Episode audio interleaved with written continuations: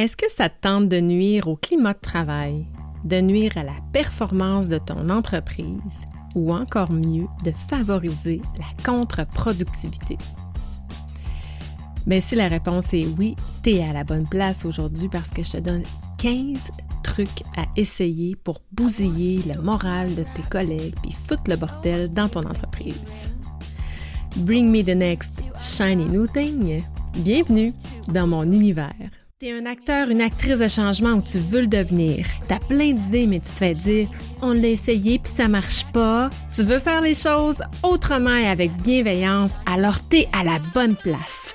Pour faire changement, c'est le podcast sur la transformation personnelle et organisationnelle.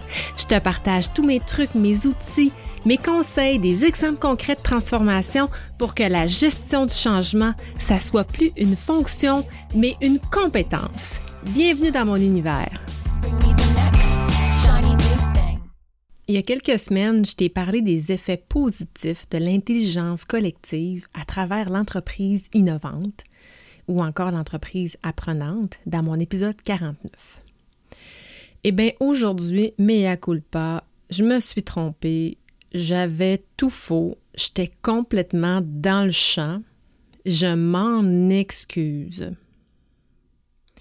Que tu sois un employé, une employée, un ou une gestionnaire, un conseiller, une conseillère, cette semaine, je me rachète parce que je vais te parler des comportements à avoir pour foutre le bordel dans le climat organisationnel. C'est pas bon l'innovation, c'est pas bon l'entreprise apprenante, c'est pas bon l'intelligence collective. Oublie ça, oublie ça. Aujourd'hui, je te donne les meilleurs trucs. Et crois-moi, si tu ne crois pas encore à la transformation organisationnelle, ben aujourd'hui, tu vas être servi.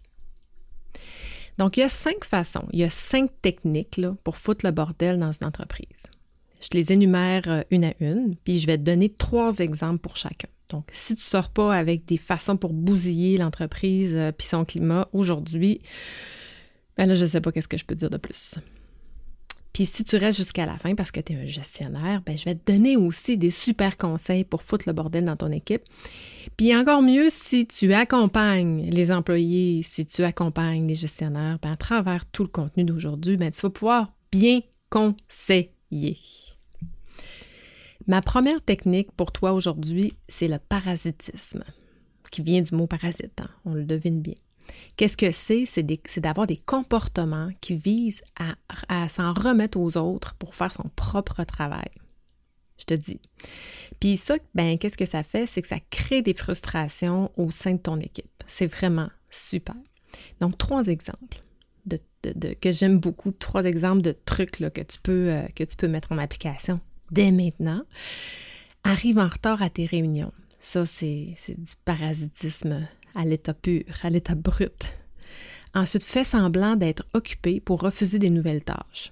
Ça, tu es sûr que les autres vont être obligés de faire ta job. Et ralentis ton rythme de travail.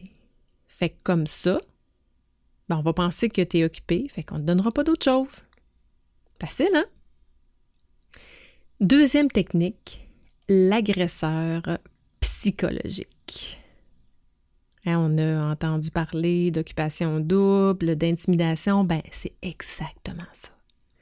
Puis je te jure que ça va te remonter en écrasant les autres. C'est le meilleur truc que tu peux pas faire.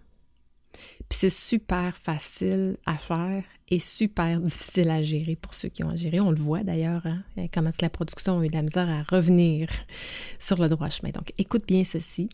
C'est super facile. Tu as juste à parler dans le dos de un ou de tes collègues fais-leur perdre la face, puis fais circuler des fausses rumeurs à leur sujet ou au sujet d'une personne.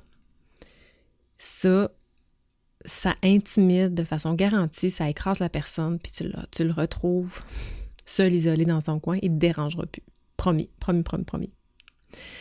En troisième, en troisième, comme troisième technique, il y a de faire de la survalorisation personnelle pour toi. Là. Donc ça, c'est un bon truc si tu veux t'accorder une importance démesurée par rapport à ton apport au travail.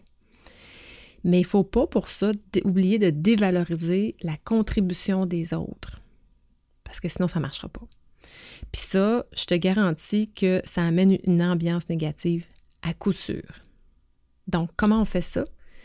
Mais tu as juste à vendre la quantité de travail que tu as réalisé par rapport aux autres. Il hein, fallait valoir, hein, après tout. Attribue-toi tout le mérite si ton équipe connaît un succès. C'est beau, là, mais euh, je pense que je suis euh, en grande partie responsable de ce succès. Mais surtout, dénigre toujours les contributions de tes collègues. Comme ça, ben, ça va mettre en lumière ta propre contribution. Facile, hein? Donc, j'ai pas fini, j'ai encore plein de trucs pour toi. Une quatrième technique, c'est de faire de l'individualisme.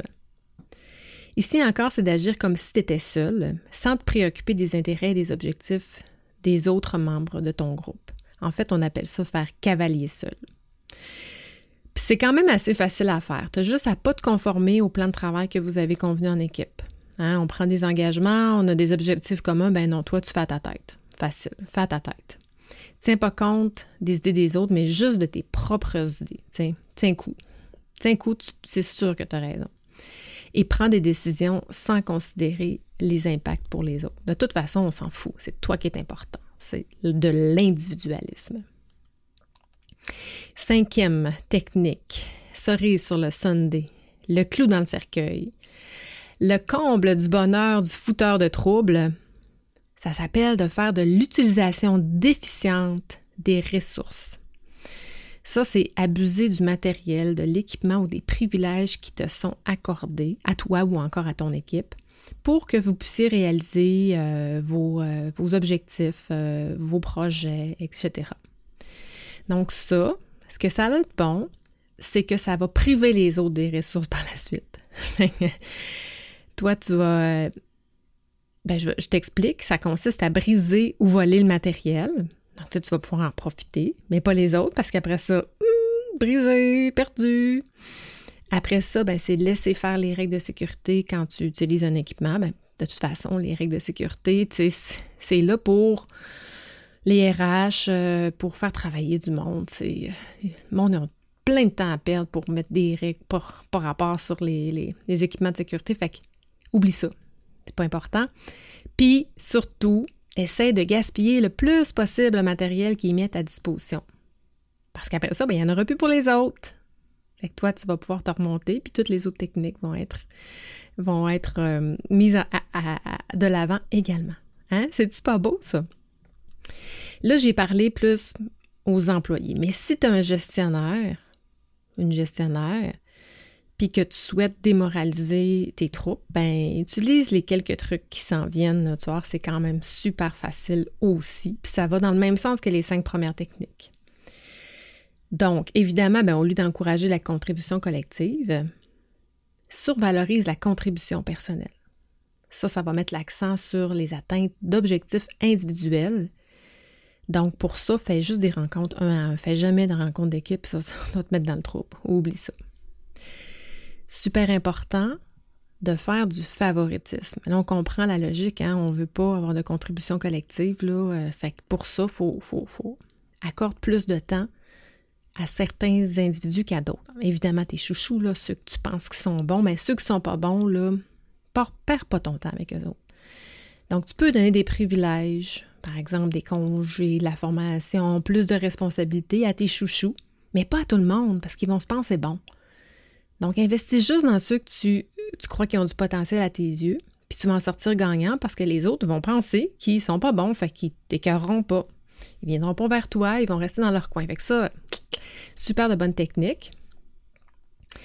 Et surtout, là, j'en ai une super, là, mais surtout, là, prends le temps, monopolise tout le temps dans les réunions. En fait, parle, arrête pas de parler, laisse pas les autres parler, sinon ils vont prendre trop de place. Prends toutes les décisions, consulte personne dans ton équipe parce que tu le sais, les employés ne sont pas capables de décider, c'est bien connu, fait que laisse-toi pas faire. Puis fais-toi pas avoir.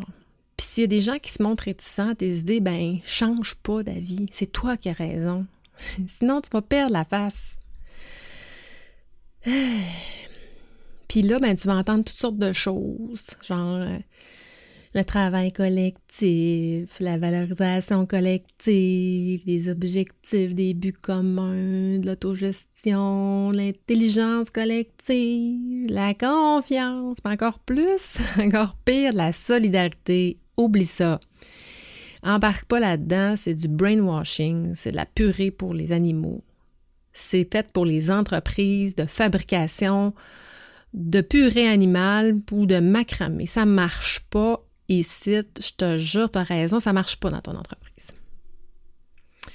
Fait que j'espère que tu as pris des bonnes notes parce que je te promets que je reviendrai plus jamais là-dessus. Et trêve de plaisanterie parce que tu as compris que ça fait pas de sens. La semaine prochaine, on va apprendre à aimer. J'espère que tu vas être là. Ciao là!